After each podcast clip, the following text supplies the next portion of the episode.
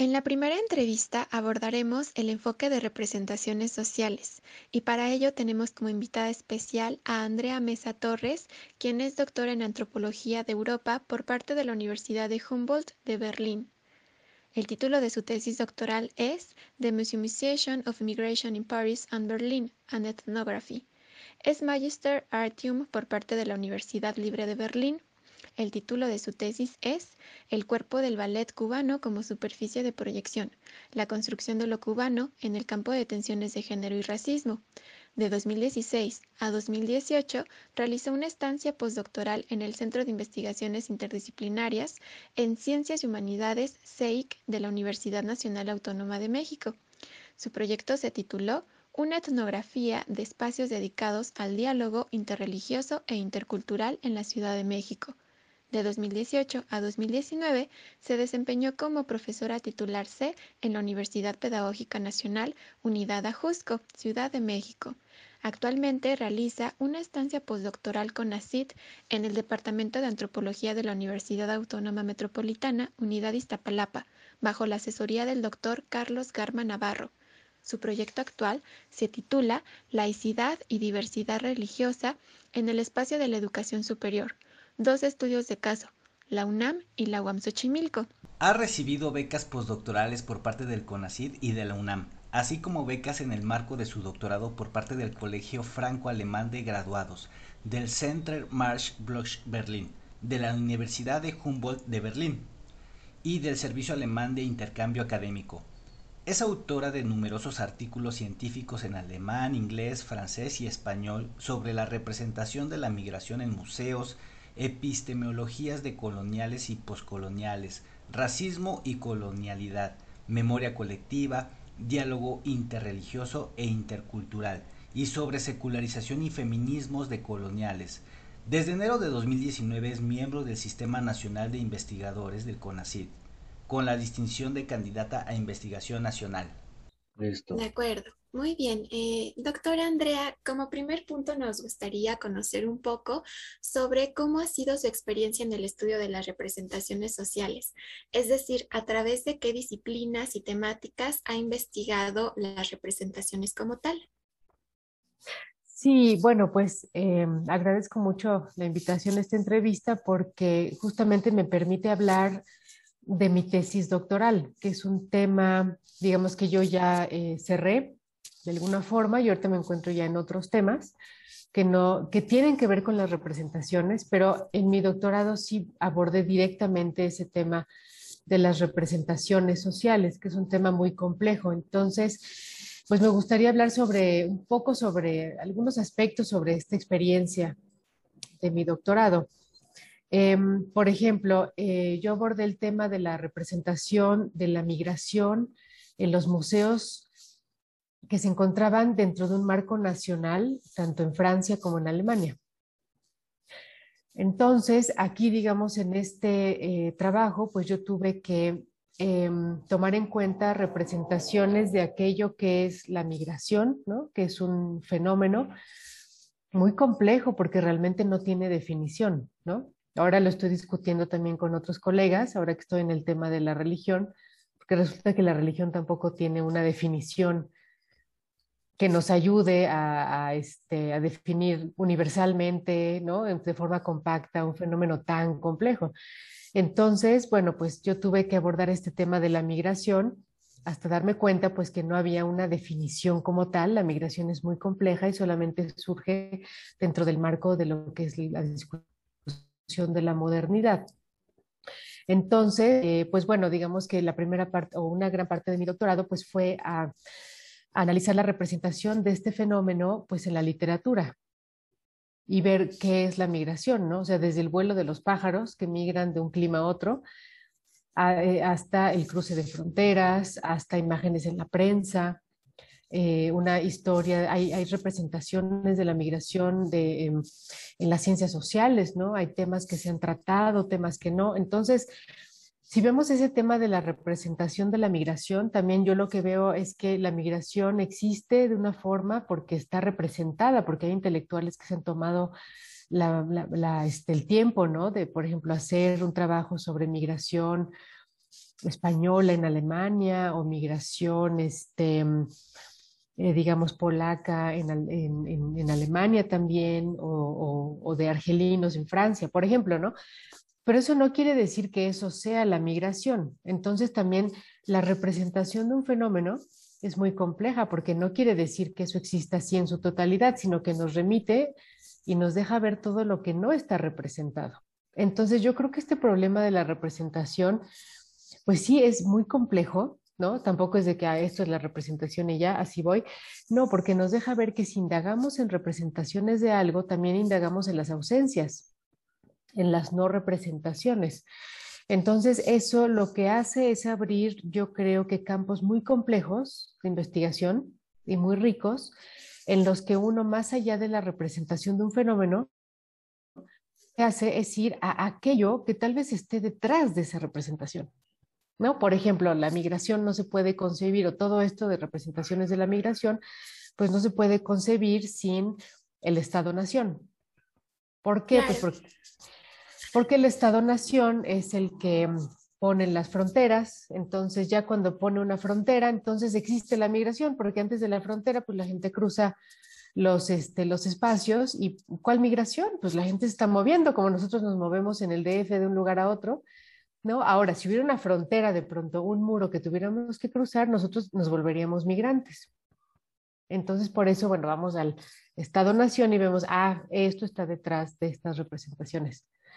Eh, me puedo extender un poco más en este tema, pero no sé, eh, Carla, si tú quieras. Eh... Claro, este, en este sentido es muy interesante cómo usted este, concibe las múltiples, las múltiples definiciones que existe sobre este fenómeno de la representación como tal y el concepto de migración. Eh, nos gustaría saber un poco sobre usted cuál es su definición personal sobre el concepto de representación. Sabemos que no podemos generalizar los conceptos, pero sí, sí sería interesante conocer su propio significado. Ah, ok. Bueno, yo, este, para, digamos que para el doctorado tomé, eh, bueno, eh, la, el trabajo de Stuart Hall, que es un intelectual jamaiquino, y, por ejemplo, él tiene un, eh, un, libro que se llama On Representation, sobre las representaciones, y realmente tampoco es que ofrezca una definición, él realmente describe, eh, o sea, indaga en la representación como proceso, como un proceso que además no tiene fin, no es de que ya se representó y ya, sino de que las representaciones causan movimientos que producen otras representaciones y es un proceso sin fin realmente. Por supuesto que cuando hay representaciones fijas es porque están ligadas al poder y por eso pueden existir y durar en el tiempo y el espacio, pero yo puedo también proponer representaciones que no duren o que, muten. Entonces el concepto de Stuart Hall es muy interesante porque es una, visión de, de, mutación. Ahora, hay otro, em, otra línea que me parece interesante mencionar, que es la de eh, toda la línea postcolonial, es decir, de toda esta Em, esfuerzo que se hace desde la India de hacer otra historia y luego de todo lo que es ya la producción ¿no? postcolonial epistémica. Pero, eh, por ejemplo, y esto lo he discutido o queremos discutirlo con Andrea Torres, que es una colega historiadora que es magnífica, y con ella me, me, gustaría leer el trabajo, por ejemplo, de Ranajit Gua, que es este historiador hindú que dice, bueno, vamos a escribir una historia desde la India. Es decir, está hablando de escribir una representación diferente de su país o de su región, porque dice la representación de la historia de la India, ¿quién la hizo? Ah, bueno, pues el imperio británico, porque fue eh, quien colonizó la zona. Entonces ellos elaboran una otra historia que es una representación, o sea, la historia como representación, ¿no? Diferente de los hechos. Entonces, la escuela postcolonial, digamos que lo que propone es la pregunta, ¿quién representa a quién y cómo lo representa? Entonces, digamos, desde GUA o desde, bueno, hay varios teóricos postcoloniales como Gayatri Spivak, como Homi Baba, también está Edward Said, bueno, que él es de Oriente Medio, pero también propone esta interrogante, y es una interrogante ligada al poder. Entonces, esa fue la interrogante que a mí me, me llevó en la temática de los museos de la migración, pues a, investigar, porque claro, me tenía que ceñir a algo, como tú dices, pues una cosa es que no hay definición, pero otra cosa es que no nos agarremos de algo. Entonces, en los museos de la migración, pues sí, mi pregunta era, ¿quién representa a quién y cómo? Entonces, ahí emergen las estructuras pues, de poder, en donde un, digamos, museo nacional que, este, que se configura ¿no? a través de una cierta representación, va a tener ciertos representantes que son historiadores, y ellos van a representar al migrante y de la forma en la que ellos la perciben desde su experiencia de, ser nacionales de esos países, ¿no? Tanto de Francia como Alemania. Entonces aquí podemos ver toda la cuestión del, pues, del poder, ¿no? Que es, central aquí. Entonces, eh, cuando indagamos que si el migrante se autorrepresenta, pues realmente en los espacios nacionales no. Ahí él está representado por otra narrativa hay espacios en donde sí el migrante sí se autorrepresenta, ¿no? Que son espacios más artísticos, en Alemania más alternativos, más temporales, que abren y se cierran. Entonces, eh, eh, digamos que esta pregunta desde esta em, mirada postcolonial, pues sí me sirvió de guía para investigar, o sea, el poder de, o sea, representación como poder. ¿Quién representa a quién y cómo lo representa? Y es una cuestión Ahora, si nos vamos ya a la, minucia de esto, pues eh, la cosa es ir em, como antropóloga, pues yo a través del trabajo de campo, a través de las entrevistas y de las narrativas que fui recolectando de todos los actores, es que pude ver cómo emergen esas representaciones sociales que hacen que un grupo este, represente a otro y cómo lo representa, y luego ver los otros cómo se sienten representados ¿no? por, este, por este grupo. Entonces, tiene, la metodología tiene que ver con las narrativas que surgen a través de las entrevistas.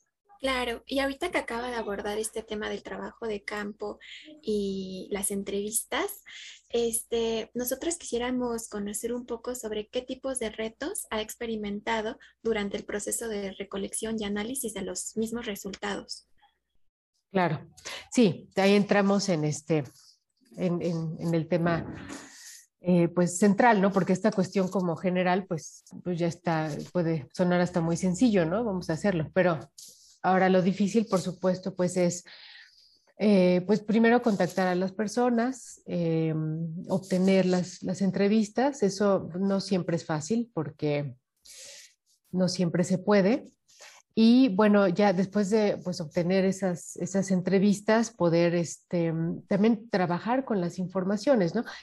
Ahora, para ello yo creo que, por ejemplo, hacer entrevistas así como en masa, tener mucha información y luego no tener cómo ordenarla, es un gran problema, porque entonces yo puedo tener mucha información sobre representaciones sociales, puedo tener este, horas y horas de, de conversaciones, pero el problema es cómo les doy forma, cómo les doy sentido.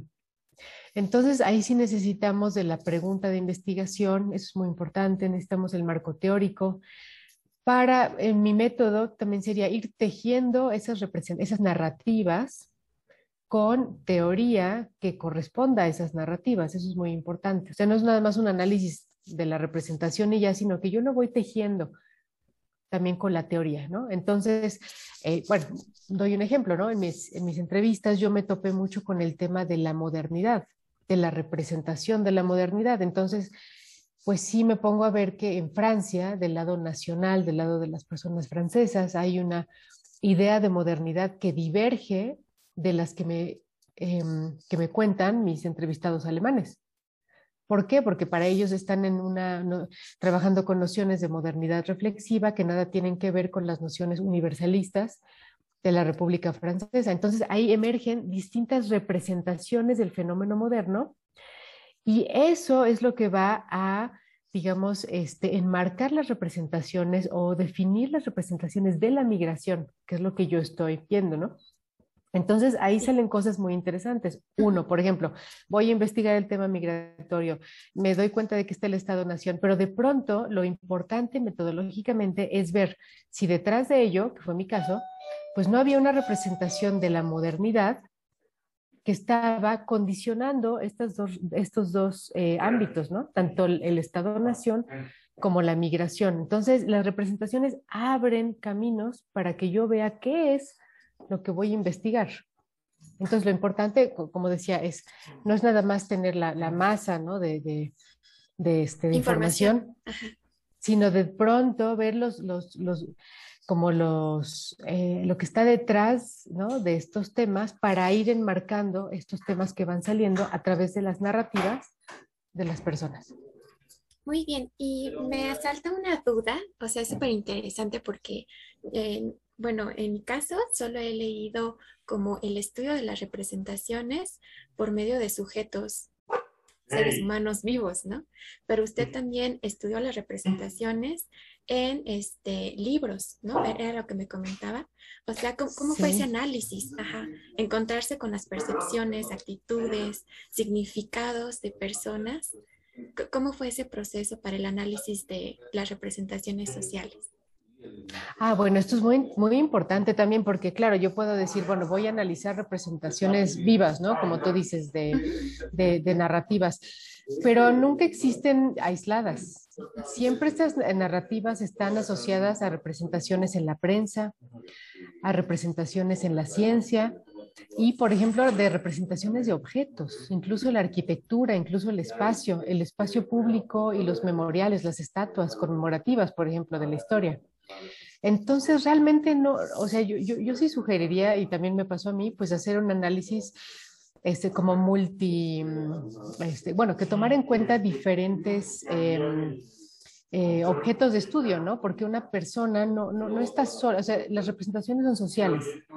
Entonces la persona necesita de su grupo, de experiencias concretas, por ejemplo, experiencias educativas, experiencias sociales, experiencias culturales, y todo esto se liga como yo decía, a objetos, a prensa, a libros.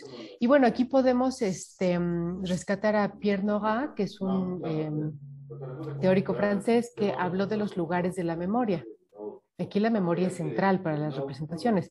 Y él dice, los lugares de la memoria pueden ser cualquier cosa, puede ser una plaza pública, puede ser una estatua, pero puede ser un libro. Un libro es un lugar de memoria.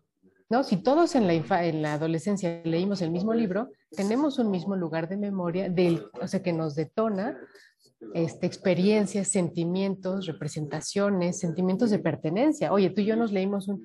Eso me pasó mucho en Francia, porque los jóvenes parece que leen mucho en la preparatoria y se, ellos se, eh, digamos que se, se, hacen amigos, crean sus comunidades de pertenencia generacional por los libros que se leyeron, las novelas.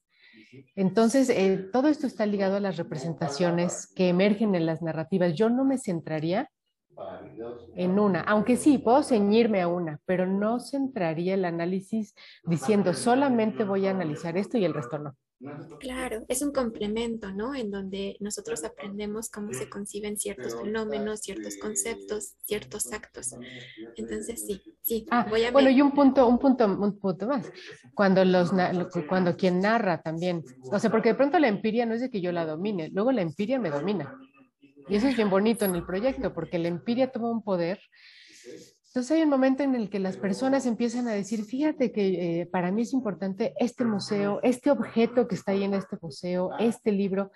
Ahí uno tiene como que ceder ante la empiria y decir, ahora ella me lleva a mí. O sea, no yo la llevo a ella, sino ella me dice qué lugar, entonces, ¿cómo le hago caso a estas personas que me lleven a esos lugares de la memoria? Y yo me pongo, así que, eh, al servicio de esa empiria, ¿no? Para después, mucho después poder hacer ya el, el, trabajo y decir, bueno, ahora yo la vuelvo a ordenar, ¿no?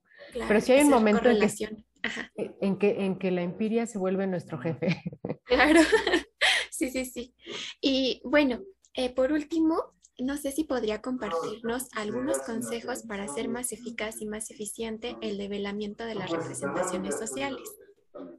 Ok, bueno, eh, yo, yo aquí este, comprendo la pregunta, pero sí tendría como una crítica a, a, la, a, la, pregunta, porque yo no creo que las representaciones sociales se puedan este, como, como develar, ¿no? Porque ahí estaríamos, pues es una metáfora muy interesante, pero es, es un poquito teológica, ¿no? Si, o sea, es como que la verdad está ahí, yo la, la, la, desvelo, ¿no? Claro. Entonces, eso nos podría producir un, este, un, un, estancamiento, tal vez, o una proyección muy fuerte, ¿no? Decir, ah, pues ahí está, yo nada más voy a quitar ese velo lo cual se podría criticar como algo no puramente científico. ¿no? Entonces, eh, sí debemos partir de la incertidumbre, de decir, yo no sé hay. Lo que surge me va a llevar a eso que además yo ni me puedo imaginar. Entonces, yo por eso no puedo desvelar nada. ¿no? Porque yo lo que siempre lo que imagino, al contrario, se demuestra eh, que eso es lo que no era, porque el otro me enseñó que el mundo es diferente, lo que yo estaba proyectando. Entonces también, más bien es una transformación interna muy importante. Entonces lo que lo que yo sí voy a hacer es hacer un, este, es como tejer, voy a escribir, voy a, eh, yo me gusta la metáfora del tejer, yo voy a hacer un tejido que muestre como mi trayectoria con las representaciones. Y eso es lo que voy a mostrar. Ahora, si eso ayuda a este, como a, responder preguntas, eso ya se verá. Entonces, eso ya habrá funcionado, ¿no? Es algo que aportó, que otras personas ya me dicen, ah, bueno, sí, me hizo ver estas cosas, podemos eh, tejer estos nuevos proyectos y uno sigue eh, pues adelante, ¿no? Pero, pero uno no, no es que develó nada, sino que hizo, incluso es, el, creo que el trabajo científico también es la representación de uno mismo, esto es muy importante.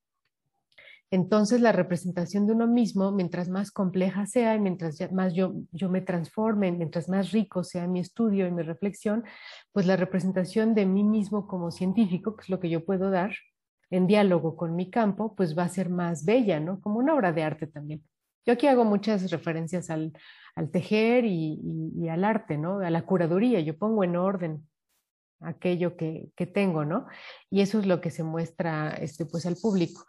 Y eh, yo, yo, creo que si eso eh, podremos decir, a mí lo que me, me ocurrió con, con, el trabajo doctoral es que entré a un, al tema de la modernidad a través de la migración y ese fue yo creo el, el, aporte. Y después de la modernidad entonces ahora estoy en temas como eh, Carla ya también sabe sobre diversidad religiosa, sobre laicidad, secularización, pero esto llegó de lo otro. Entonces, avanzar en esos, este, ir, también migrando ¿no? en las temáticas es lo que es lo que nos hace tal vez tener un trabajo más informado o más, más rico, ¿no? Hacia, hacia el público, que sería mi respuesta en contraposición a la metáfora del develar.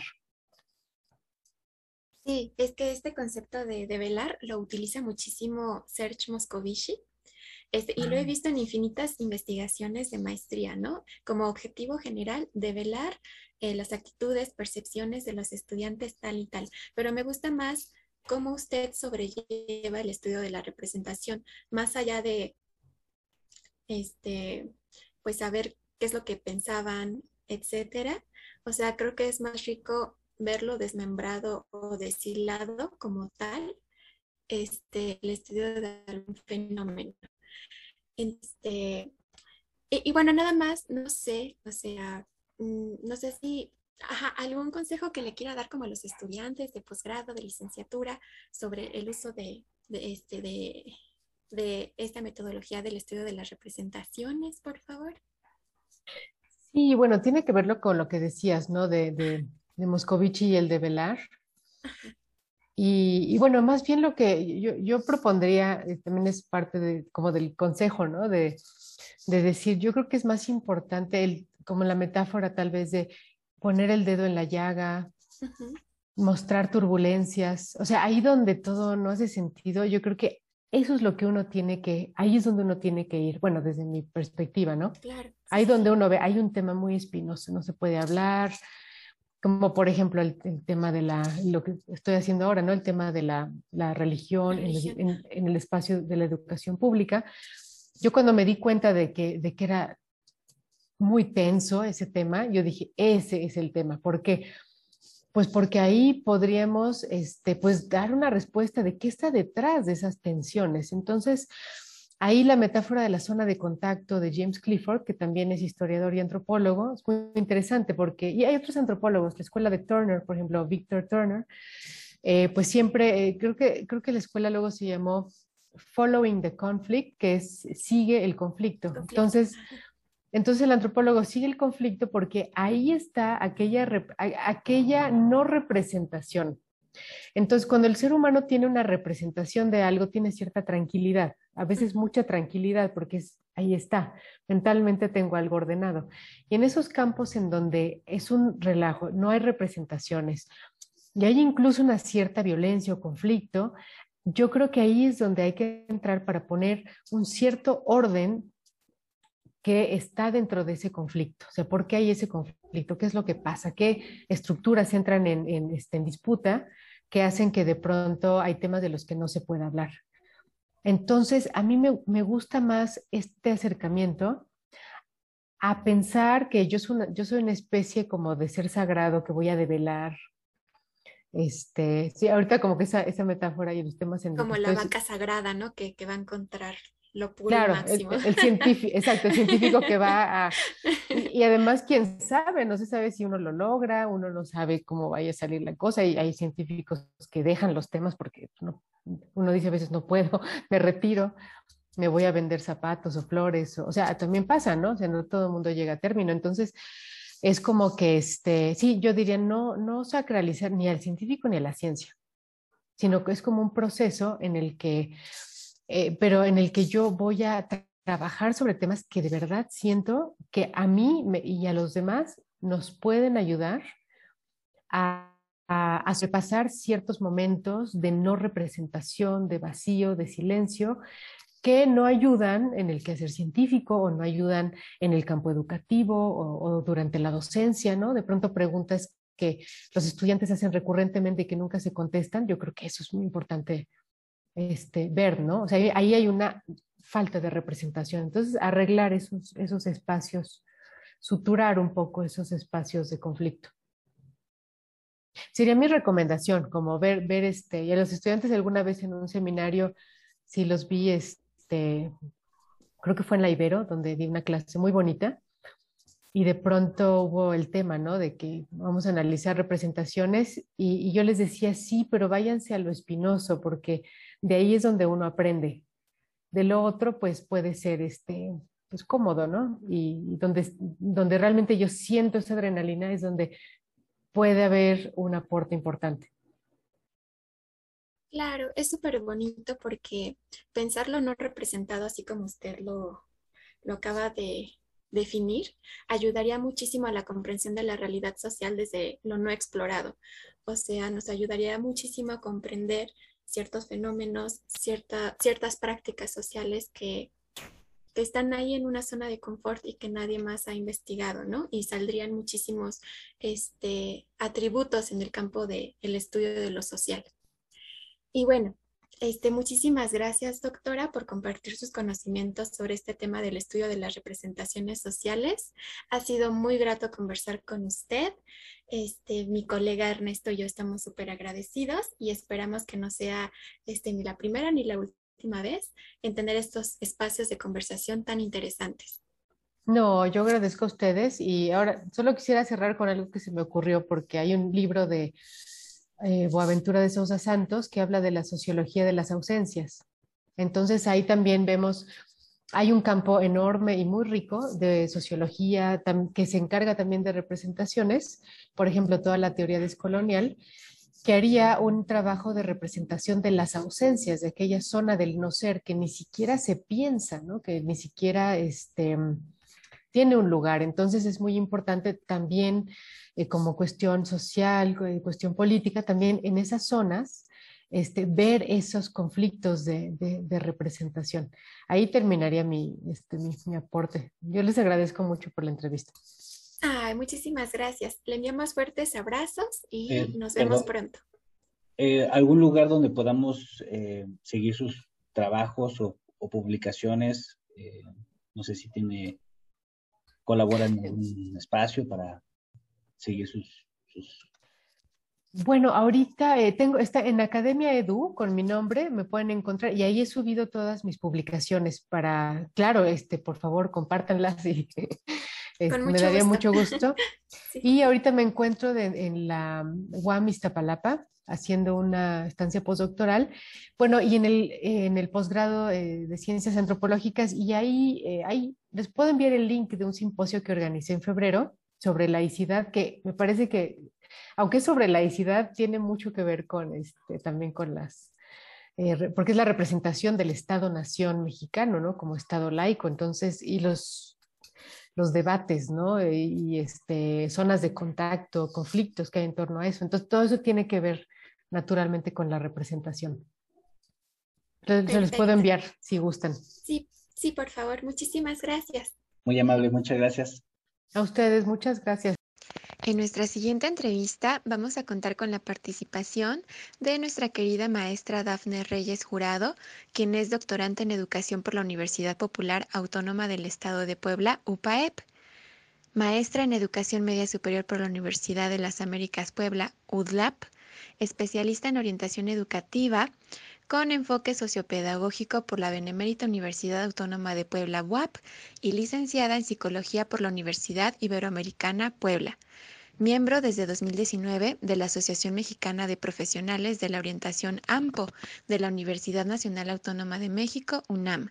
Ha sido profesora en diversas instituciones de educación superior, como el Instituto Superior Intercultural AYUC, ICIA, de la Universidad Iberoamericana Puebla y la Universidad del Valle de Puebla. Ha participado en diferentes foros y congresos sobre temáticas relacionadas al ámbito educativo. Sus líneas de investigación están enfocadas hacia las experiencias educativas de los jóvenes universitarios. Actualmente es responsable del Programa Intercultural de Vida Universitaria Pedro Arrupe, SJ de la Universidad Iberoamericana Puebla en el Centro de Formación y Acompañamiento para el Desarrollo Integral. Muchas gracias, Daphne, por aceptar esta entrevista. Estamos eh, muy emocionados de conocer más acerca de esta metodología, historias de vida, Em, estamos em, em, divididos, o, mejor dicho, las preguntas que queremos hacerte son desde partes generales, eh, preguntarte sobre las ventajas y desventajas de este uso de esta metodología, los retos y algunos consejos. Y bueno, no sé, antes de empezar con estas preguntas, ¿por qué tú eh, de alguna manera has trabajado o te gusta o has eh, tenido este acercamiento con eh, esta metodología de historias de vida? Gracias, Neto. Bueno, pues primero que nada, este, saludos a, las personas que nos están escuchando mediante este podcast. Y bueno, respondiendo a tu pregunta, pues esto sí es algo muy personal y muy propio. Eh, como, como tú sabes, este, me encuentro estudiando el doctorado y bueno, cuando llegó justamente eh, la hora de elegir una metodología, yo había elegido el estudio de caso por mi tema, este, por, por mi objeto de estudio. Sin embargo, eh, pues ya en, la búsqueda de información, que bueno, nunca para, ¿verdad? En un posgrado uno siempre está constantemente buscando y encontrando información muy valiosa, eh, pues encontré que había otro, otro, este, pues otra metodología que era de mi interés. Y luego eh, tuve la oportunidad de, gracias a un amigo que además tú también conoces, Neto, que se llama este, Luis Miguel Reyes, eh, él me invitó porque su tutora da un, seminario en la UNAM que se llama Historias de Vida, justamente. Entonces, el periodo pasado, primavera 2021, tuve la oportunidad de cursar este seminario y ahí fue cuando yo dije, esto es lo mío, esto es lo que yo quiero hacer y que no se pelea del todo con eh, la metodología que yo ya había elegido también, que era el estudio de caso, ¿no? Porque finalmente esto, estas, estos dos enfoques, lo que van a hacer eh, con mi objeto de estudio, pues es de alguna manera este, apoyar en una triangulación, en, eh, se apoyan, digamos. Entonces, así es como yo llegué a, descubrir este enfoque y a enamorarme también, porque justamente, y bueno, ya con esto termino este, el contexto de, mi llegada a las historias de vida. Eh, fue que en este curso, con la doctora Patricia Ducua, además, eh, fue que trabajamos nosotros mismos nuestra historia de vida, nuestra propia historia. Entonces, ¿qué mejor manera de conocer o acercarte a un enfoque cuando también lo vives, lo experimentas y entonces eso te acerca en definitiva a, a reconocer como alcances, limitaciones, ventajas, desventajas de este mismo enfoque, ¿no? Ok, y este acercamiento con los métodos cualitativos y métodos cuantitativos, ¿qué, ¿qué beneficios ves em, con respecto a los métodos cuantitativos al hacer este análisis de historias de vida? ¿Cuáles podrían ser esos beneficios que no se ven en los métodos cuantitativos? Bueno, los métodos cualitativos lo que lo que hacen o lo que, apoya, lo, que apoyan es que dan respuesta a situaciones concretas de la vida cotidiana de las personas, ¿no?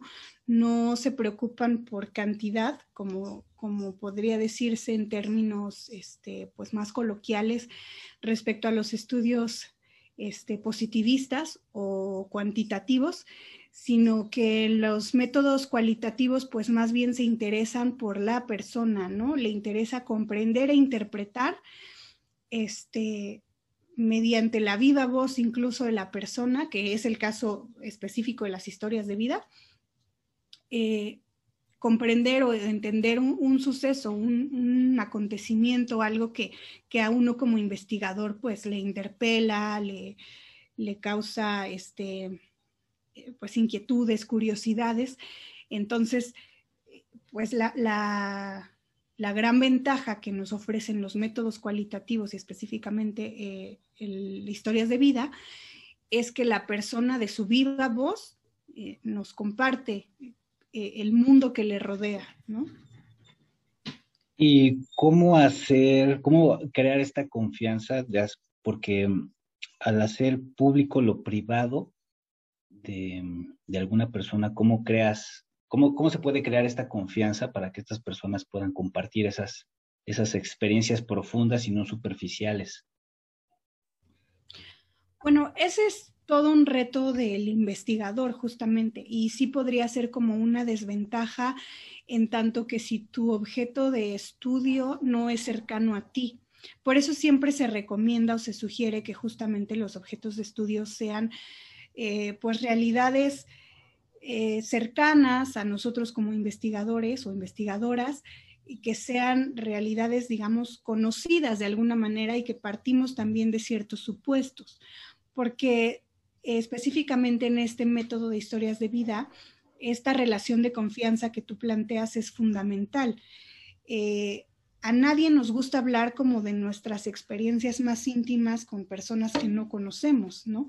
Entonces aquí la labor del investigador o la investigadora tiene que partir primero de cómo vas generando esta, eh, esa confianza y de cómo también le explicas al sujeto o al participante o al informante que esto que, que, estas experiencias que tú quieres que él te relate o que te comparta, o que te escriba, que te narre, etcétera, eh, pues van a apoyar a, una investigación mayor, es decir, que no estamos preguntándole de estos sucesos de su vida por, por, porque, o sea, porque más bien nos interesa el fenómeno, vaya, no es como queremos entender tu vida por, porque estamos estudiando a ti, ¿no? Como si fuera este, un laboratorio, casi, casi, ¿no? O sea, el sujeto tiene que tener esta claridad y, bueno, uno como investigador, este, exponérselo de esta misma manera, ¿no? Al igual, creo que a veces es, es, es fácil entenderlo como en este ejemplo de que los relatos orales o, la historia misma se, se, ha ido transmitiendo de esa manera, ¿no? De manera oral este, las leyendas, los mitos, o sea, eso ha acontecido porque generación tras generación se va compartiendo, ¿no? Y que al final eso trae una enseñanza. Entonces, eh, un poco lo que, lo que se busca en las historias de vida, pues responde también a esto, o sea, cómo es que una persona ha ido y experimentando ciertas vivencias y cómo eh, ciertos casos también comparten, ¿no? Estas experiencias o estas vivencias. Entonces, eh, pues también podría irse acercando uno como investigador o investigadora al sujeto desde esta confianza, ¿no? No nos interesa como la historia de fulanito Fernández como por ser fulanito Fernández, sino por todo lo que está alrededor de fulanito Fernández y así como de fulanito Fernández, pues de perenganito Méndez, ¿no? ¿Y eh, en qué momento tú recomendarías hacer, eh, utilizar esta metodología y en qué situaciones no, qué tipo de estudios se recomendaría, recomendarías hacer este tipo de, utilizar este tipo de metodología? Bueno, yo recomendaría utilizar este tipo de metodología cuando lo que le interesa al sujeto investigador eh, o sus intereses van hacia recuperar experiencias, vivencias, acontecimientos que marcan la vida de, una persona. Este, creo que cuando justamente queremos estudiar en una trayectoria de vida o en una trayectoria de un cierto lapso de tiempo, de espacio, eh, hay sucesos que nos interesan, pues creo que eh, el, enfoque de las historias de vida pues nos va a acercar a eso, es decir, el estudio de la, de la vida cotidiana un poco, ¿no? Este, ese es como, como el, la clave de, de, este enfoque, que, que todas las vivencias o las, las, los acontecimientos, los sucesos que vive un sujeto que le han marcado, que le han transformado, pues son de interés del investigador. Y en, ese sentido, pues este, el método biográfico, que es el que, el, que desemboca en las historias de vida, pues tiene que ver con eso, ¿no? Con el que el sujeto, eh, digamos, vea hacia, hacia este pasado. No es como en, lo actual, ¿qué piensas sobre esto? O sea, que puede estar inmerso en tu, en en tu estudio, si, si te interesa, bueno, así lo veías antes y así lo ves ahora, ¿no? Pero las historias de vida justamente pues tienen que ver con este pasado y cómo el sujeto reconstruye y reconfigura su propia identidad a partir de estas vivencias que ha tenido. Em, esta parte de ganarse la confianza y recuperar estas experiencias, eh, como dices, a veces íntimas, ¿qué otras em, retos, qué otros retos eh, podrían darse durante el proceso de recolección y análisis de los resultados o datos de estas personas? Yo creo que uno de los retos que no solamente ocurre en las historias de vida, sino también en algunos otros métodos cualitativos, es el tema de que el estudio, o sea, no solamente ves a la persona una vez y ya, ¿no? Como se acabó, sino que incluyen un proceso, es decir, son una serie de entrevistas, son una serie de, de, regresar. En, el caso particular de, las historias de vida, por ejemplo, en las entrevistas, pues uno hace entrevistas hasta que se satura la información, es decir, hasta que ya casi que vuelve a salir lo mismo y lo mismo y lo mismo. Y entonces eso para el sujeto este, informante o el participante, pues puede ser de, pues es que eso ya te lo dije, ¿no? Es que eso ya te lo, ya te lo dije la vez pasada, o pues es que, como te había dicho, eh, puedes llegar a ser cansado para algunos de los sujetos, no digo que sea para todos, pero eh, no es como en los estudios con enfoques positivistas que tú contestas una encuesta y ya, ¿no? No sabes más del investigador, no lo vuelves a ver. En algunos casos, no, no, no generalizo, pero pues a cuántos de nosotros no nos llegaron muchísimas encuestas, este, preguntándonos como cuestiones sobre el COVID, desde lo psicológico, desde lo emocional, desde, la, desde lo tecnológico, desde cualquier cosa, y pues uno participaba, ¿no? Porque como investigador dices, bueno, pues es difícil a veces conseguir sujetos, entonces pues si uno puede apoyar, apoya, porque además es algo que no te va a quitar mucho tiempo. En el caso de, de las historias de vida, pues eso, las personas tienen que tocar este, puntos eh, o aspectos de su vida muy profundos, ¿no? Eh, o, esa es la idea al menos. Pueden no hacerlo, pueden no tocarlos, pero la intención de aceptar participar es porque van a estar dispuestos a hacerlo.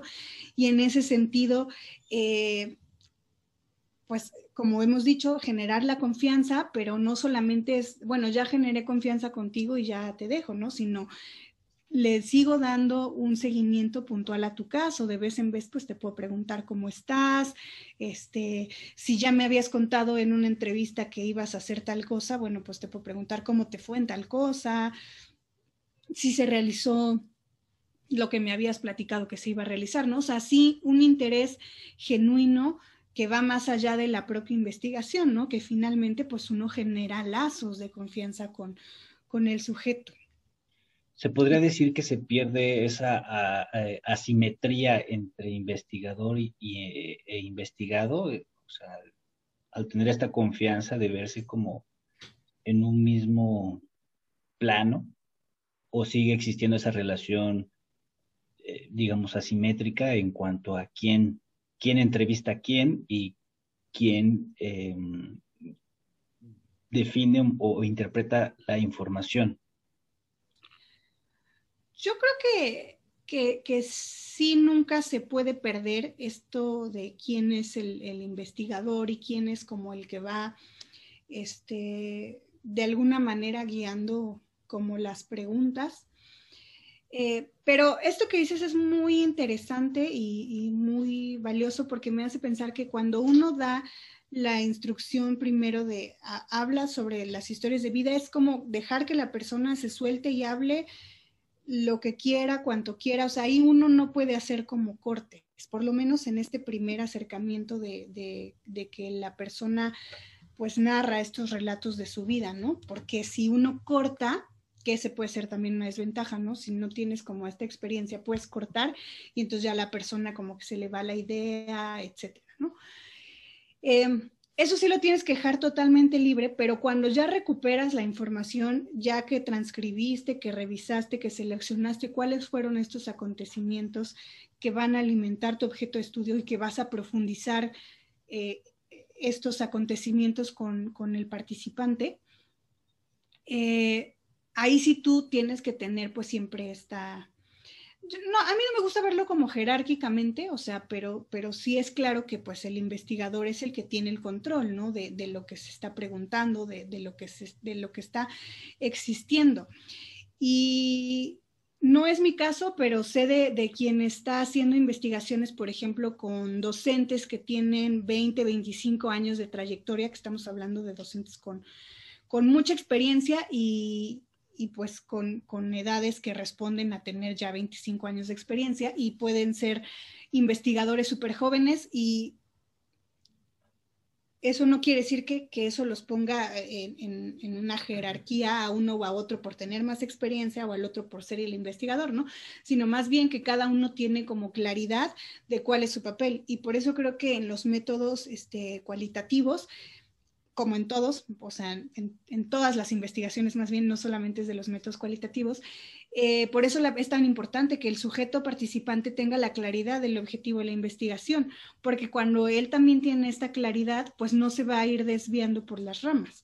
Que te digo, en la primera, eh, en la primero de, de las historias, lo puede hacer porque lo que nos interesa es su vida, entonces él puede narrar de su vida lo que le parezca más conveniente, teniendo en cuenta y claridad de cuáles son los objetos de estudio, ¿no?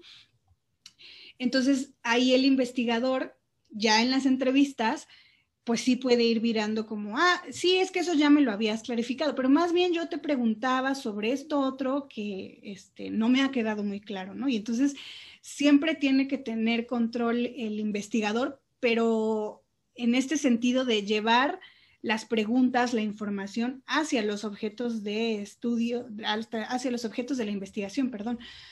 Pero no es que eso lo ponga en una este, situación como pues superior, ¿no? Bueno, desde mi punto de vista, pues siempre somos iguales. Y al contrario, siempre agradecer un montón que, que las personas eso se abren con nosotros, nos dan su confianza, nos cuentan eh, generosamente su historia y eso es algo que pues es invaluable y que por tanto pues tenemos que responder como investigadores a, eso, ¿no? A ser muy éticos con la información que se nos está brindando, a, a, a tener siempre estos cuidados también de, de la confidencialidad, este, del consentimiento informado, etcétera, etcétera, ¿no?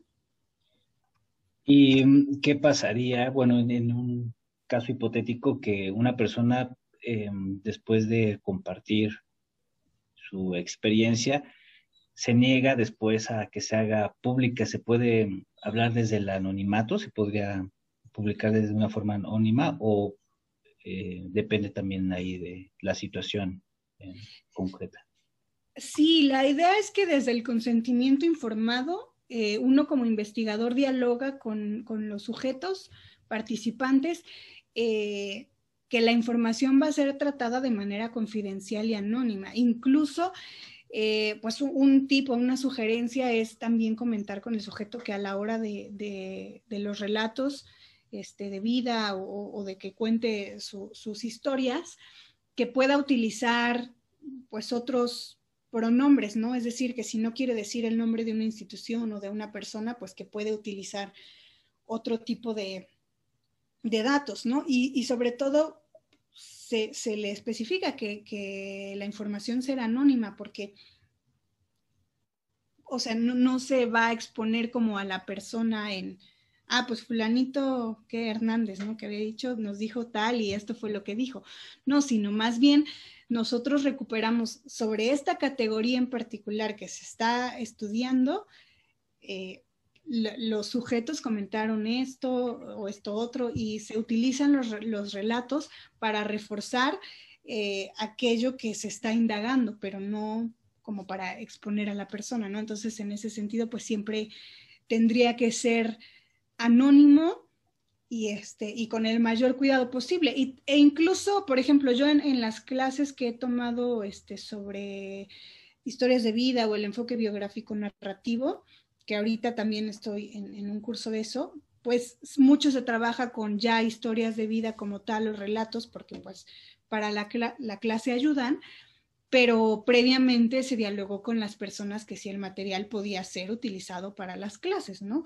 Este, y bueno, pues ahí la persona acepta y, por ejemplo, se cambian nombres o se cambian ciertos datos que puedan ser como que exponen a la persona o que exponen a una institución, pero pues de ahí este, se trabaja bastante bien. De hecho, desde el, desde el consentimiento informado, valdría la pena poner que los resultados o, lo, que la persona comparta con nosotros va a ser publicado en una tesis de maestría o en una tesis doctoral o en un artículo de investigación, ¿no? Eso también, este, que el sujeto tenga esa claridad.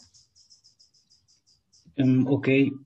Y mm, algo que nos puedas compartir un consejo para hacer más eficaz y eficiente este análisis de los resultados. Lo digo porque, bueno, al, al dejar exponer al sujeto eh, sus, experiencias, no sé qué tan viable es este, o, la manera en que se seleccionan esos extractos, o, qué consejo nos das para hacer más eficiente y eficaz el análisis de estos, de estos datos. yo creo que lo que siempre ayuda para no perderse del todo, porque como decimos, pues ya una vez que la persona empieza a hablar, no se le puede, este, o no es recomendable pararle en ningún momento, pues sí ser muy claros eh, en, en, cuál es la instrucción y a qué relatos nos estamos refiriendo que nos, que nos comparta, ¿no? Si es una historia de vida, de toda su historia de vida, pues a lo mejor sí tendrá que ser desde que tenga recuerdos, ¿no? Desde lo que le hayan contado, de cuando era niño, etcétera, etcétera. Pero si es por lapsos de tiempo, es decir, eh, mucho, eh, quien trabaja mucho esta metodología es este Antonio Bolívar Botia, que ha hecho muchos trabajos respecto a, la formación del profesorado. Entonces él eh, pues utiliza cronologías, no lapsos de tiempo. O sea, desde que egresaste como, o desde que empezaste a laborar, ya a laborar, como desde tus experiencias ya como docente, pues entonces a partir de ahí empiezan los profesores a, contar, este, su, a, relatar, ¿no? Es, sus historias de vida. Em, entonces, pues eso sería como un muy buen tip, tener mucha claridad eh, de los objetivos de nuestra investigación, de, las indicaciones que vamos a dar para, la escritura o la narrativa, si va a ser oral, si va a ser escrita, este, que la persona pues lo tenga muy, muy claro. Más allá de todo lo que ya fuimos mencionando de generar lazos de confianza, de agradecer la generosidad de las personas, etcétera, etcétera. Y otra cosa que puede ayudar también es este, pues pedirle a, los sujetos eh, participantes, pues también algo más que solo lo escrito o narrado oralmente, sino pues a lo mejor algunas fotografías, cartas, este, como, en otras metodologías este, cualitativas también se utilizan, ¿no? Este, algunos escritos personales que pueden abonar a este, estos relatos de las personas. Eso como información subjetiva, pues también siempre es válido. Em, y pues eso, o sea, saber que, que, también decidirse por esta metodología, pues implica un trabajo en extenso con cada sujeto, ¿no? Que, que, decía hace un momento, pues no es como, ah, bueno, ya nos vimos, ya me diste tus cartas y ya me fui, sino, o sea, que el proceso es, este, pues de meses, ¿no? Y, que incluso a veces, pues, esta relación como que, pues se hace más extensa si ya después uno queda como en contacto cuando ya conoce también más a la persona.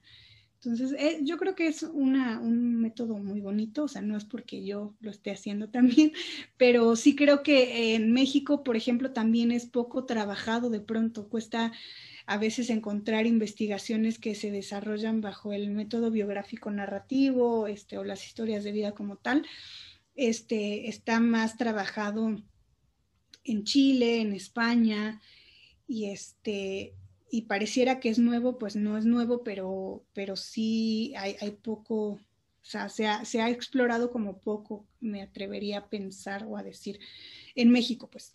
Este, pero bueno, hay mucha información, la verdad es que sí, sí la hay, y como pues estos consejos para eficientar también los estudios, este, existen en, libros y pues bueno, creo que yo este, eso te diría como para eficientar. Bueno, y el, y el uso de, de softwares que ayudan eh, a, lo cualitativo, como es pues en vivo, eh, Atlas T, MaxQDA y muchos otros que pues desafortunadamente tienen costos elevados, pero creo que ayudan mucho porque cuando uno tiene varias historias y no solo una, pues sí, ir clasificando la información es un reto también importante, que no se te pierda, que no se te traspapele, que no se te nada. Entonces, estos softwares pues ayudan justamente a tener organizada la información, a poder ir seleccionando desde ahí, a graficarte por palabras, etcétera, etcétera. Mm, muchas gracias, Daniel. Estamos llegando al final de esta entrevista y antes de concluir, escuchábamos en tu semblanza que trabajas con las experiencias de estudiantes eh, dentro de la Universidad em, Ibero. Sí. Y, ahí cómo tú enfocas esta metodología. Bueno, desde el trabajo no, no la estoy este, aplicando, porque más bien yo soy responsable de un programa de jóvenes este, que provienen de pueblos originarios. Mi objeto de estudio tiene que ver más bien sí con las experiencias educativas de, que forman a estos jóvenes este, que provienen de comunidades originarias. Entonces, para la investigación doctoral sí es algo que estoy este, utilizando. Em, y como te digo, pues es algo, o sea, yo creo que con cada caso, si me, si me llevara esa tarea para realizarla en el trabajo, yo creo que pues no acabaría, porque son muchos estudiantes y, y, con cada uno tengo una relación muy cercana y demás, pero no, no acabaría. Aunque fíjate que esto sí puedo decir como otro tip, eh, que cuando uno ya tiene mucha, mucha confianza con la persona que ya lo conoce de hace años, eh, de pronto sí ya se presta como que difícil a que haya esta relación de, investigador y sujeto, ¿no? Porque ya hay una confianza tan grande que ya la persona como que, pues que te conoce en otros aspectos que no te toma como con la seriedad que sí tomarías alguien que te está pidiendo colaborar en una investigación, ¿no? Eso, eso sí, este, eh, me, me ha ocurrido o me ocurre, pues, entonces también hay que tener por eso cuidado a la hora de seleccionar a nuestros sujetos. Igual, digo, no solamente para las historias de vida, sino en general para los métodos cualitativos, pues casi, casi que si vamos a seleccionar a un amigo, a nuestra hermana o así, pues como que por eso hay como ciertas, este, no digo que no se pueda, ¿no? Pero tendríamos que decir por qué, por qué a ellos. ¿no? Y, y, creo que una recomendación sería, pues mejor otras personas que puedan estar un poco más ajenas a ti también, para que el proceso pueda darse este, como más, desde esta mirada investigativa y no como desde esta relación de, ah, pues eres mi hermana y pues ya te, te investigo a ti, ¿no? O eres mi amigo, pues te investigo a ti.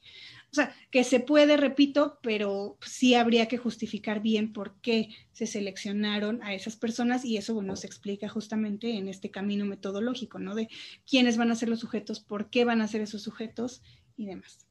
Muchas gracias, Daphne. Este, yo te entrevisté porque eres mi amiga, pero este, pero genial porque, bueno, tu, tu área, tus estudios, pues permiten, justifican la, entrevista, ¿no? y bueno, para ir cerrando... de investigación es para compartir los pocos conocimientos que tenemos con quien le interese escucharnos, ¿no? Así es.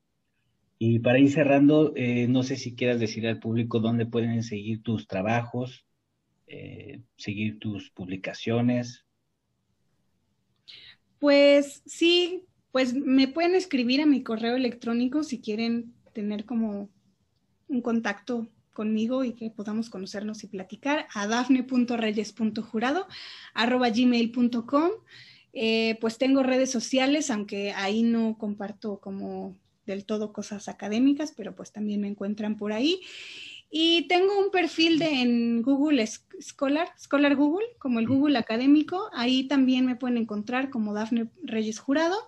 Y ahí tengo pues algunas Em, escritos que he publicado y, pues también ahí me pueden escribir directamente. Eh, hay un poco de, mi trabajo. También si a alguien le interesa como incluso material de lectura sobre este enfoque, también tengo. Entonces me pueden escribir por ahí o mi correo electrónico y les puedo compartir un par de documentos. Claro que sí. Muchas gracias, Dani. Entonces, con esto llegamos al final de nuestra segunda entrevista y te agradecemos mucho tu participación.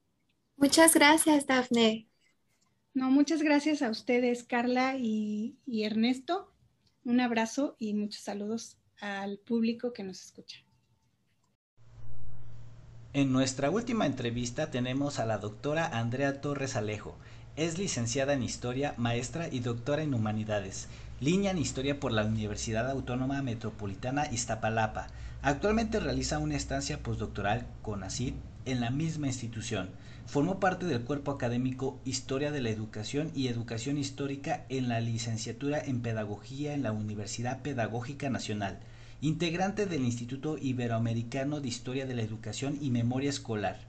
En convenio con el Centro Internacional de la Cultura Escolar España, miembro ordinario de la Sociedad de Historiadores de las Ciencias y las Humanidades ACE desde abril de 2013 integrante del seminario Aprendiendo Historia de la Ciencia en la UAM Iztapalapa. Es parte del Sistema Nacional de Investigadores y actualmente está a cargo de la organización del Fondo Doctora Luis Elena Galván y La Farga en México. Sus áreas de investigación son la historia de la ciencia en México en el siglo XX, las redes y sociedades científicas mexicanas y la historia de la educación en México, la instrucción femenina en el siglo XIX y XX y los libros escolares como objetos y fuentes de estudio.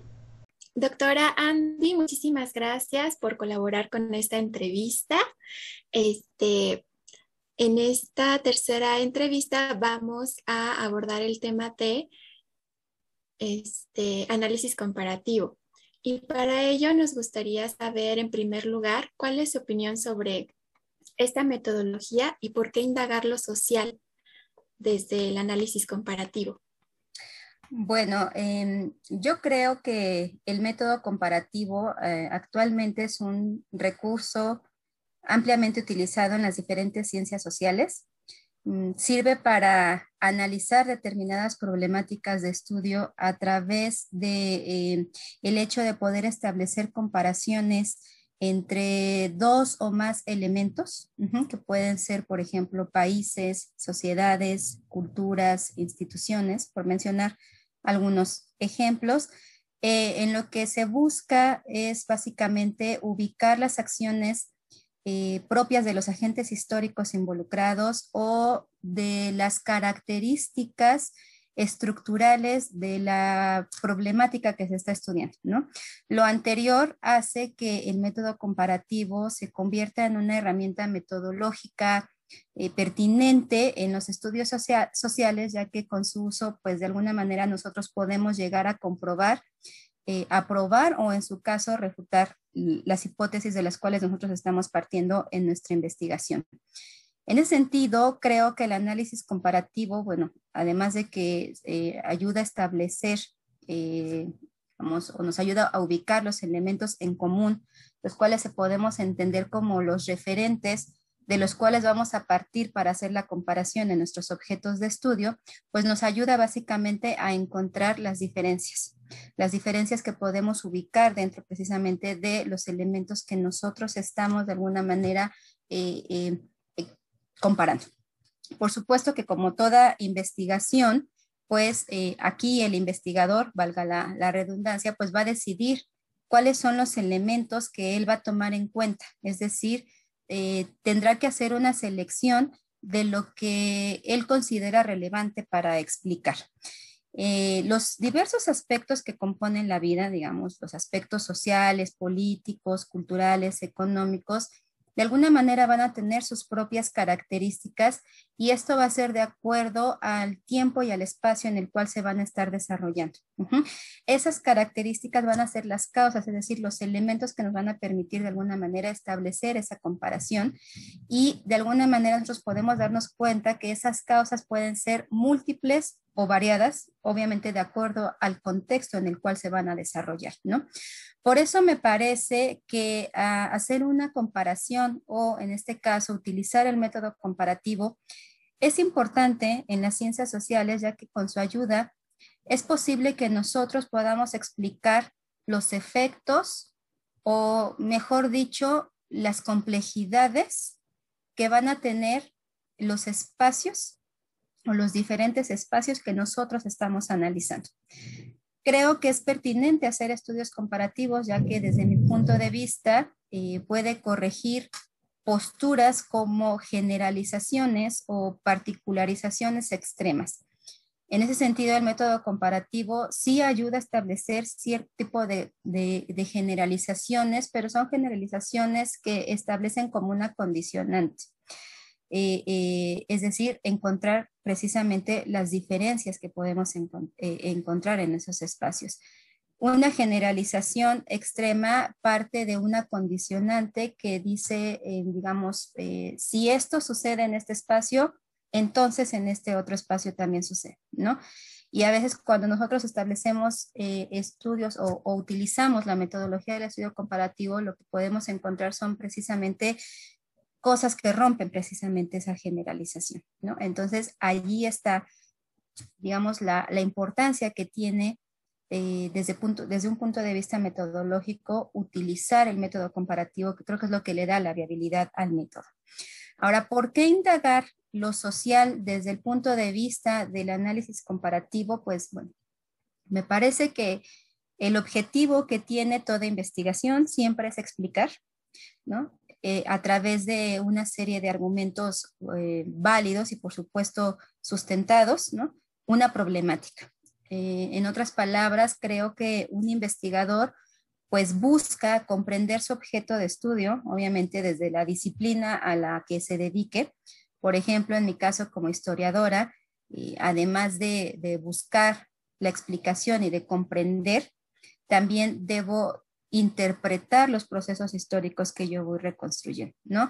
Entonces, en, ese sentido, el método comparativo pues puede ayudar precisamente a establecer estas generalizaciones, digamos, mm, a las cuales podemos denominar como empíricas mediante esa comparación o ese procedimiento de comparación sistemática entre los elementos que yo establecí como los objetos de estudio.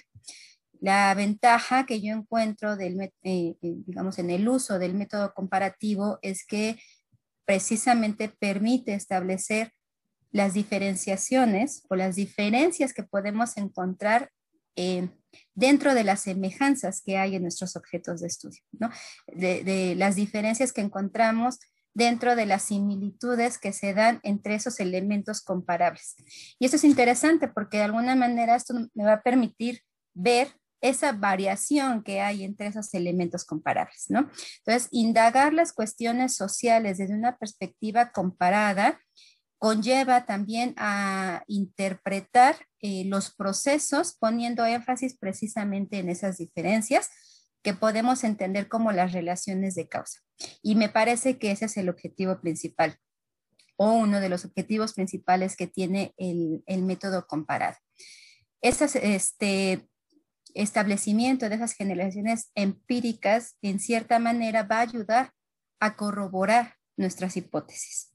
O en su caso, pues, a replantear las hipótesis de las cuales nosotros estamos partiendo eh, en todo proceso de investigación. Creo también, ay, está lloviendo, perdón si se escucha eso, pero está lloviendo muy fuerte por acá. Creo también que otras dos eh, ventajas que también podemos encontrar en el uso del método comparativo es que podemos darle una función de carácter heurístico, es decir, que ayuda a generar conocimiento a través precisamente del establecimiento de las hipótesis o de las teorías a las cuales se pueden llegar, ¿no? Y por otro lado, también permite nuevamente, pues, eh, verificar, corroborar o refutar la hipótesis, que creo que eso es muy importante, ¿no? Porque una vez que hagamos eso, pues eso es lo que está generando, o sea, digamos, la hipótesis es finalmente lo que nosotros queremos comprobar, entonces es lo que queremos llegar, es el conocimiento al cual nosotros vamos a llegar. Entonces eso es muy importante. Y finalmente quisiera comentar que también eh, me parece que el método comparado tiene un enfoque interdisciplinario, porque de alguna manera puede llegar a utilizarse como complemento de otros métodos o puede ser complementado a través de otros métodos. Lo interesante aquí, me parece a mí, es ver eh, cómo el investigador va a cuestionarse la problemática que quiere responder, ¿no? Cómo va a llegar él a verificar eh, o a refutar la hipótesis y como ya eh, he mencionado anteriormente, las comparaciones que nosotros logremos establecer a partir de las diferencias, pues nos puede llegar a dar esta solución. Muy bien, muchísimas gracias, doctora. Y bueno, en este sentido me gustaría eh, eh, preguntarle si podría compartirnos algún estudio que usted haya realizado usando el análisis comparativo, este, en donde nos diga qué diferencias encontró, este, qué similitudes, por favor. Bueno, yo, eh, una de las líneas de investigación que últimamente he estado trabajando eh, dentro del campo de la historia de la educación ha sido el análisis de los libros escolares. Entonces, eh, he utilizado el método comparativo, digamos, para ver, digamos, eh, cómo fue que se desarrollaron los libros escolares en determinado, en determinado periodo, pero al mismo tiempo ver qué contenidos eran los que tenían los libros escolares, ¿no? Qué similitudes y diferencias de conocimiento o del proceso de enseñanza y aprendizaje logro encontrar eh, con el uso de libros escolares, por ejemplo, del porfiriato a la posrevolución o del periodo colonial al México este, del siglo XIX, digamos. Utilizar el método comparativo me ha permitido encontrar precisamente las variables que yo quiero comparar, es decir, cómo ha sido la educación en el devenir histórico y cómo se ha dado eh, el proceso de enseñanza y aprendizaje en diferentes momentos históricos, eh, utilizando precisamente los libros escolares. Entonces, allí eh, lo que yo he hecho es, uno, pues precisamente ubicar las variables de comparación dentro de determinados espacios y tiempos. Y una vez que tengo ya esas variables, pues ver precisamente lo que hay de, digamos, encontrar las similitudes, ¿no? Es decir, todos son libros escolares o son materiales escolares propios de la cultura escolar, pero al mismo tiempo, ¿qué hay de diferente en ellos? ¿Qué hay de diferente en un libro de 1880 a un libro de 1915, por ejemplo? Si han cambiado los contenidos, si los contenidos siguen siendo los mismos, si las imágenes que se plasman en ellos eh, tienen eh, la misma función o si se ha utilizado de diferente manera, ¿no? Entonces, eh, ese es un ejemplo. Otro ejemplo ha sido a través de la educación de las mujeres, también yo lo he trabajado desde un punto de vista comparado, es decir, eh, en, ese sentido, lo que yo he hecho es ver cómo se ha dado la educación de la mujer, ¿no?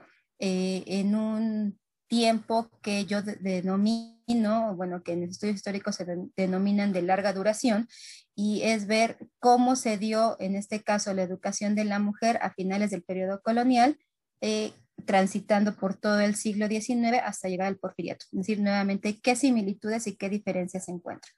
Similitudes encuentro, sí, que la mujer sigue considerándose como un digamos, eh, un, ser que sí debe ser instruido, pero de acuerdo a los parámetros propios de la cultura, es decir, dentro de lo que se consideraba se debía ser mujer, ¿no?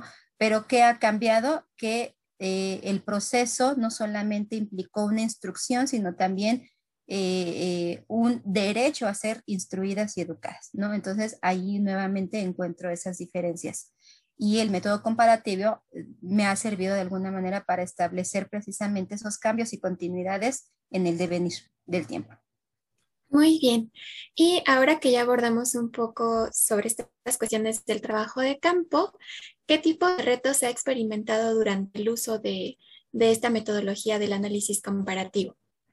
Ay, bueno, sí ha sido un poco difícil, debo decirlo, porque en primer lugar eh, eh, estuvo el hecho de reconocer que la utilización del método comparativo implica para nosotros como investigadores en ciencias sociales eh, un proceso, obviamente, de investigación que comprende todo un conjunto de toma de decisiones y de elección de prácticas de investigación que tienen como objetivo, pues, llegar eh, precisamente a determinadas conclusiones para mejorar o ampliar el conocimiento de nuestra disciplina, ¿no?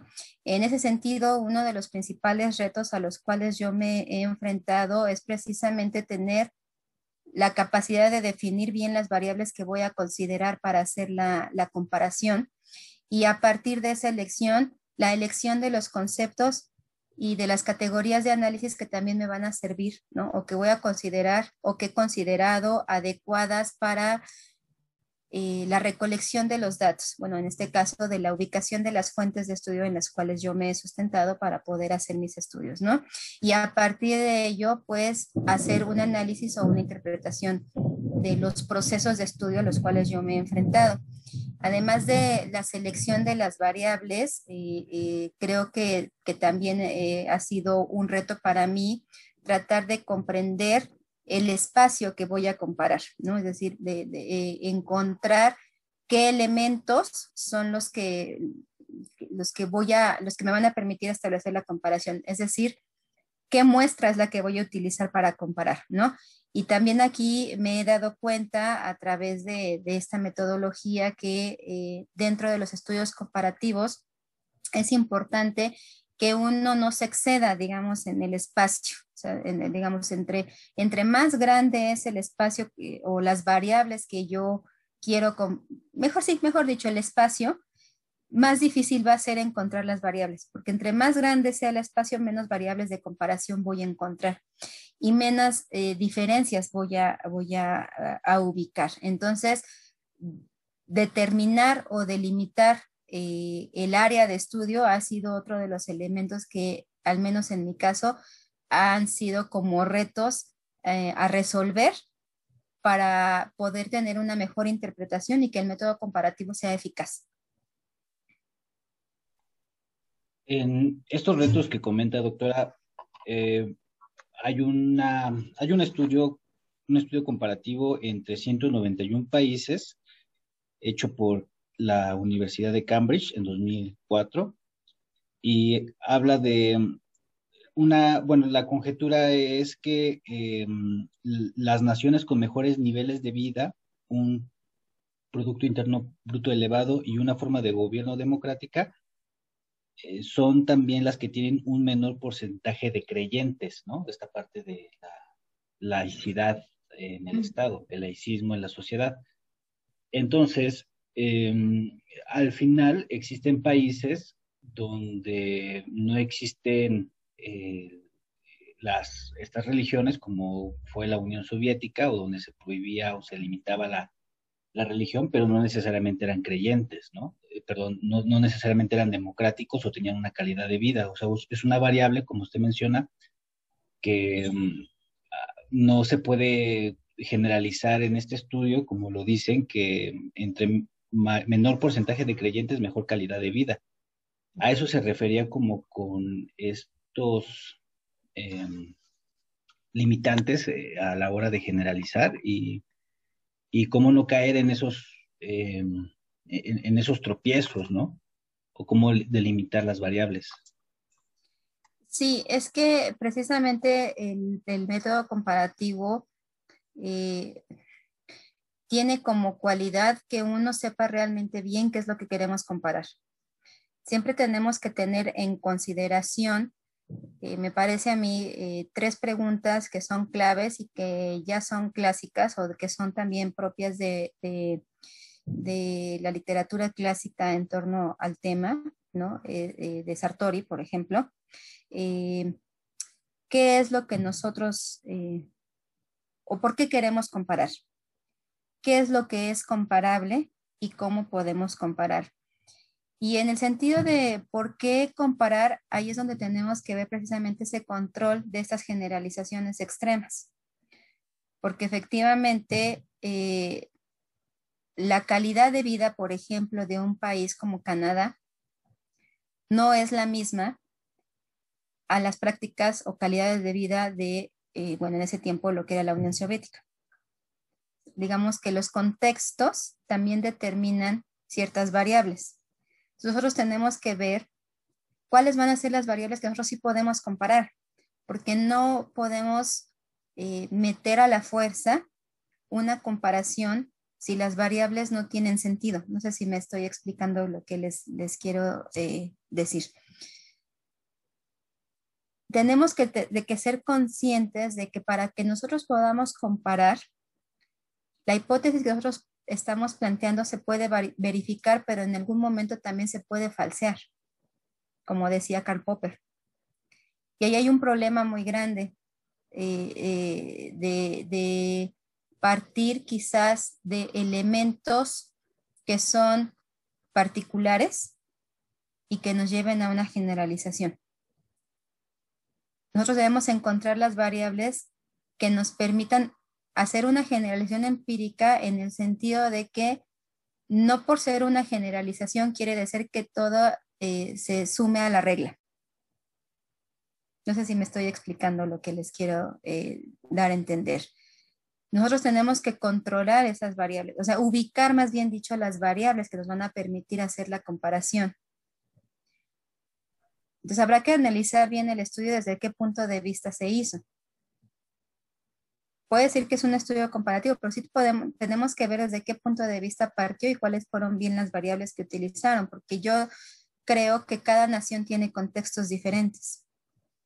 Y a partir de esos contextos diferentes, y por lo tanto, y, los, en, en, cuanto a los contextos, sí me refiero a los aspectos sociales, culturales, políticos, económicos. E históricos incluso, ¿no? la historia de cada nación influye muchísimo en la construcción de ciertas variables, ¿no? Exactamente. Entonces habrá que ver también esos contextos. O sea, es por eso también hay que ser muy cuidadosos en la elección de la metodología para no caer precisamente en esos excesos. Lo que busca el método comparado es precisamente limitar esos excesos. ¿Por qué? Porque podemos llegar a falsear una hipótesis. Y por falsear una hipótesis no quiere decir que, sea, eh, eh, que no sea válida o que no sea verdadera sino que puede, podemos encontrar algunos casos que rompan la regla. Entonces, eh, sí, sí es importante que nosotros aprendamos a ubicar por qué vamos a comparar y qué es comparable. O sea, qué hay, qué hay de similar y al mismo tiempo diferente en esos elementos o en esas entidades que nosotros hemos decidido de alguna manera comparar y de tener clara la importancia que, de, los conceptos que nos van a servir para comparar. Claro, sí, sí, sí. No, sí quedó súper comprendido eh, eh, en esta parte. ¿Tienes alguna otra duda, Ernesto? No, pueden decirme la verdad, ¿eh? Con toda la... No, sí, sí, sí. Eh, vamos a una y una, ¿qué te parece, Lee? Ah, vale, sí, sí, sí. Bueno, en este sentido nos asalta este, una pregunta a Ernesto y a mí que es la de cuál es la diferencia entonces entre un estudio de caso múltiple y un, y un estudio comparativo, porque son casi similares, pero ahorita ya me está cuadrando sobre la importancia del diseño, selección e incluso exclusión de ciertas variables.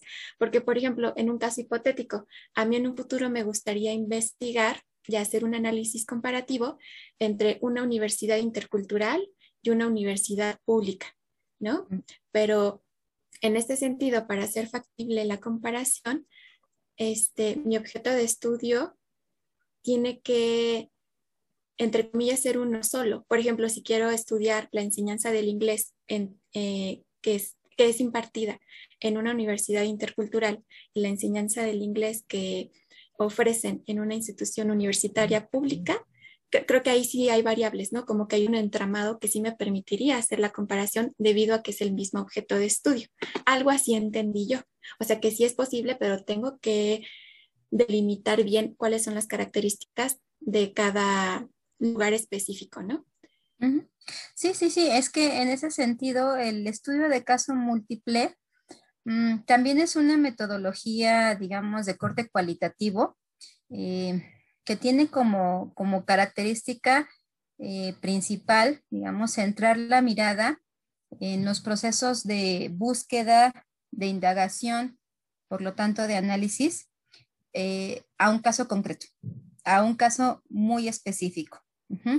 Eh, digamos que busca analizar una situación única.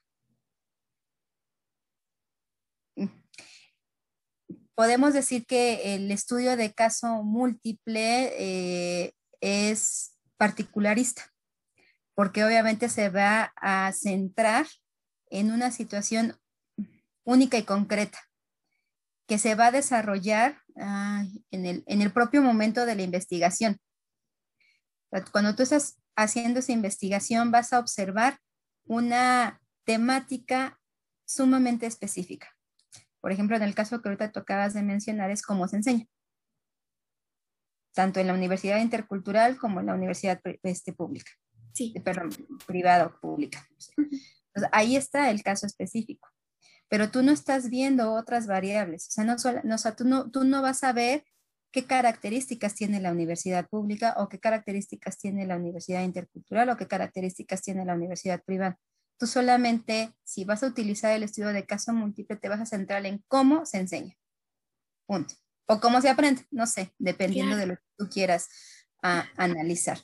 Y eh, también otro, otro elemento propio del estudio de caso múltiple es que es más descriptivo, digamos, ¿no? Entonces, lo que busca es hacer una eh, descripción exhaustiva y obviamente cualitativa del caso que tú estás estudiando. Lo que le interesa es elaborar proposiciones eh, eh, teoréticas, es decir, propias del conocimiento que tú quieres buscar o del conocimiento que tú quieres generar. Entonces, la, guía que tú vas a tener para la búsqueda de, la recolección de datos y de tu posterior análisis va a ir en función del objeto, o sea, de, de, lo concreto que tú quieres analizar para obtener la respuesta a las preguntas de investigación que tú te estás planteando y, de las, y de la información que te van a dar las diversas fuentes de consulta que tú vas a estar eh, revisando, ¿no? Eh, hay una coincidencia porque también en el caso del método de estudio de caso múltiple, al igual que el comparativo, también tiene una función heurística, es decir, que lo que busca obviamente es ampliar el conocimiento, ¿no? Y confirmar, en su caso, la hipótesis que tú estás planteando. El, eh, este tipo de estudio, pues obviamente se va a centrar en estudio de caso. Obviamente de dos o más entidades, pero insisto que tiene que ser algo, o más bien parte de algo que es muy concreto. Y a partir de eso concreto, tú vas a validar, obviamente, la información, sobre todo la hipótesis de la cual tú estás Y el asunto final que yo encuentro, bueno, quizás hay otros elementos, pero lo que yo ahorita tengo presente en el caso del, del estudio de caso, de caso múltiple es que es inductivo. O sea, como partes de un caso particular, a partir de ese caso, pues buscas llegar a una generalización, pero bueno, ahí creo que es un problema porque para hacer eso tendrías que hacer diferentes estudios de caso que eh, analicen esa particularidad y creo que ahí es, ese, es un, ese es un problema grande. En comparación, en, bueno, a diferencia del estudio comparativo, eh, eh, el, el, estudio comparativo, digamos que como limitación también le podemos encontrar que es conmensurable. Es decir, no puedes tener una muestra demasiado grande porque entonces la comparación va a ser muy poca o muy pobre. Por ejemplo, eh, eh, lo que tú comentas, bueno, vamos a suponer si tú quieres hacer un estudio comparativo de eh, los índices de alfabetización, digamos, entre Nuevo León y Oaxaca, bueno, primero tienes que ver las variables que tú quieres comparar, ¿no? Pero nuevamente ahí está el contexto. O sea, hay más elementos que te permiten hacer la comparación. Pero en el caso de la metodología de estudio de caso múltiple, tú te vas a concentrar en algo, muy específico. Entonces, aquí tu muestra para llegar, si, es inductiva y tú quieres llegar a una generalización, tienes que hacer el estudio de una muestra más amplia a partir del caso que tú quieres analizar. En el comparativo es lo contrario. Entre más pequeña sea la muestra, es mejor la comparación que tú puedes hacer. Entonces, el estudio de, caso múltiple, pues por supuesto que por estas razones nos ha salvado de, ciertas críticas o de ciertas limitaciones metodológicas que uno puede eh, eh, encontrar, ¿no? Precisamente creo que lo que te acabo de, bueno, les acabo de comentar acerca de, partir de lo, de, lo, de lo particular hacia una generalización, bueno, pues implica un trabajo eh, digamos, de envergadura más amplia, pero a partir y además ver si se puede comprobar, ¿no? Y, buscar los datos y el análisis, eh, digamos, de alguna manera también se van a limitar en un tiempo. O sea, las investigaciones también tienen, aunque nunca las terminamos de hacer, también tienen ciertos cortes. Entonces, es, para mí creo que es un poco más complejo realizar, más no imposible, pero sí complejo realizar estudios de caso, de caso múltiple. Y en el caso del estudio comparado, pues bueno, creo que la ventaja es que nos permite sí establecer relaciones entre dos o más eh, elementos, entre dos o más fenómenos o entes, y nos permite obtener eh, hipótesis o razones válidas en la explicación sobre todo de las eh, semejanzas, pero poniendo énfasis especialmente en las diferencias. Y el aspecto comparativo, la metodología comparativa también se ha utilizado eh, en investigaciones de corte cualitativo, pero también se han sustentado en cuantitativas. Y en el caso del método eh, anterior, es decir, el del caso multipleno, eh, la mayor parte de las investigaciones han sido de corte cualitativo, porque precisamente como partes de una particularidad, es difícil a veces establecer ciertas estadísticas cuantitativas que te permitan sustentar. Y, la, y el método eh, comparado sí te permite, dependiendo de la disciplina en la que estés tú desarrollando la investigación, eh, utilizar también, digamos, herramientas cuantitativas. ¿no? Entonces, por ejemplo, eh, hay muchas disciplinas que han estudiado o que han realizado investigaciones, por ejemplo, a partir de una metodología eh, comparativa sobre eh, analizar las organizaciones políticas, eh, las relaciones económicas, procesos institucionales, el parentesco, la familia, mujeres, etc. Y en el caso... perdón por interrumpir, doctora, el tiempo se nos está, está agotando y... Es que no, tenemos Zoom como con plataforma ¿Cómo se llama? No, te preocupes, ya, voy a terminar. Solamente para, para decir que en el caso de, de, el estudio de caso múltiple, pues bueno, las características específicas son que se centran en algo eh, único y exclusivo. Entonces, este, me, me parece que el método comparativo permite un análisis más amplio en ese sentido. Claro, por las múltiples variables, ¿no? De análisis en el estudio de caso múltiple es un caso en específico y en el, en el análisis comparativo nos permite aperturar un poco el estudio de, de cierto fenómeno. Aunque sean casos específicos, es decir, eh, las variables que nosotros vamos a analizar permiten una amplitud. Perfecto. Bueno, muchísimas gracias, doctora Andy. Ha sido un placer, le agradecemos muchísimo y este, esperemos verla pronto y conversar más sobre estos temas tan interesantes. Y bueno, vamos a buscar la forma de que no estemos limitados por los minutos que nos regala Zoom, pero le agradecemos mucho y mil disculpas por cortar de esta manera tan abrupta. No se preocupen, al contrario, agradezco su invitación para estar con ustedes y espero que lo que compartí pues sea de utilidad para, para ustedes y para quienes nos vayan a escuchar también. Claro que sí. Muchas gracias. Cuídense mucho. Igualmente, hasta luego.